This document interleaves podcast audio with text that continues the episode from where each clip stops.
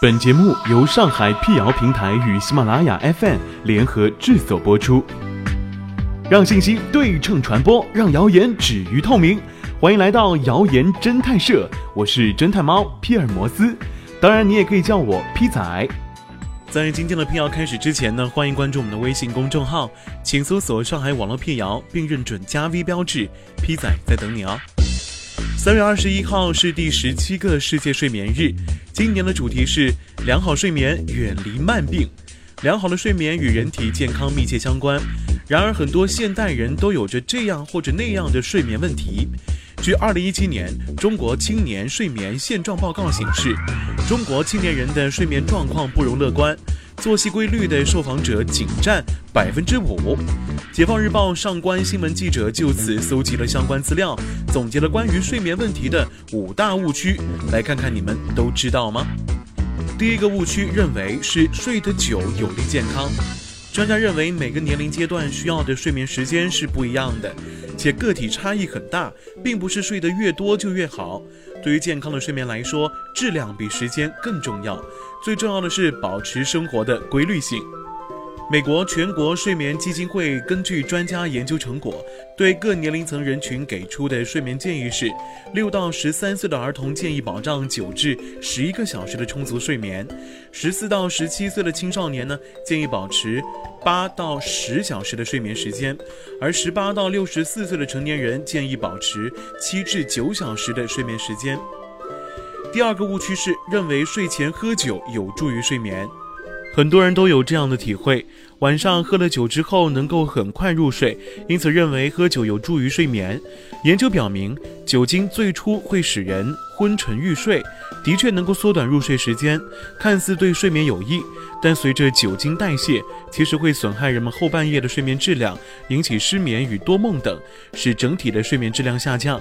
所以，睡前喝酒并不能增加总的睡眠时间，反而有可能使睡眠变浅，不利于睡眠。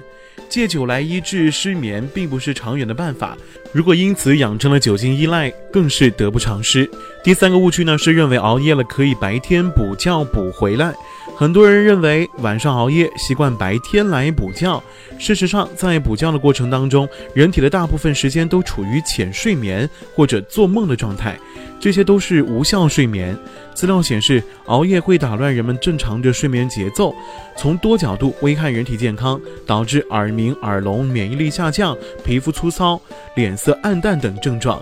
此外，熬夜后，因为人体无法迅速适应新的生物钟，会出现睡眠节奏紊乱，影响睡眠质量。想通过午睡把熬夜的觉给补回来，显然不太现实。但是补好过不补。白天感觉到困了的时候，可以睡十到二十分钟，醒来之后可以更好的集中注意力，也能减轻疲劳感。晚上还可以适当的提前一到两个小时睡觉，帮助自己尽快的恢复正常的作息时间。第四个误区是认为手机软件可以检测睡眠质量。随着现代人睡眠问题的增多，很多睡眠软件也应运而生。这类软件宣称，只要睡觉时把手机放在枕头旁边，就能够检测自己的睡眠状况。有媒体专门下载了这一类检测睡眠的软件，到医院进行了专业的对比实验。结果表明，睡眠软件得出的数据与真实的睡眠体验并不相符。专家分析。睡眠软件只能作为参考，由于它不跟人体直接接触，准确性不够。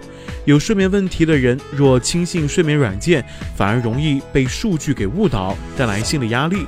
建议有需要的人群呢，还是到医院找专业医生进行咨询，客观的评价睡眠情况。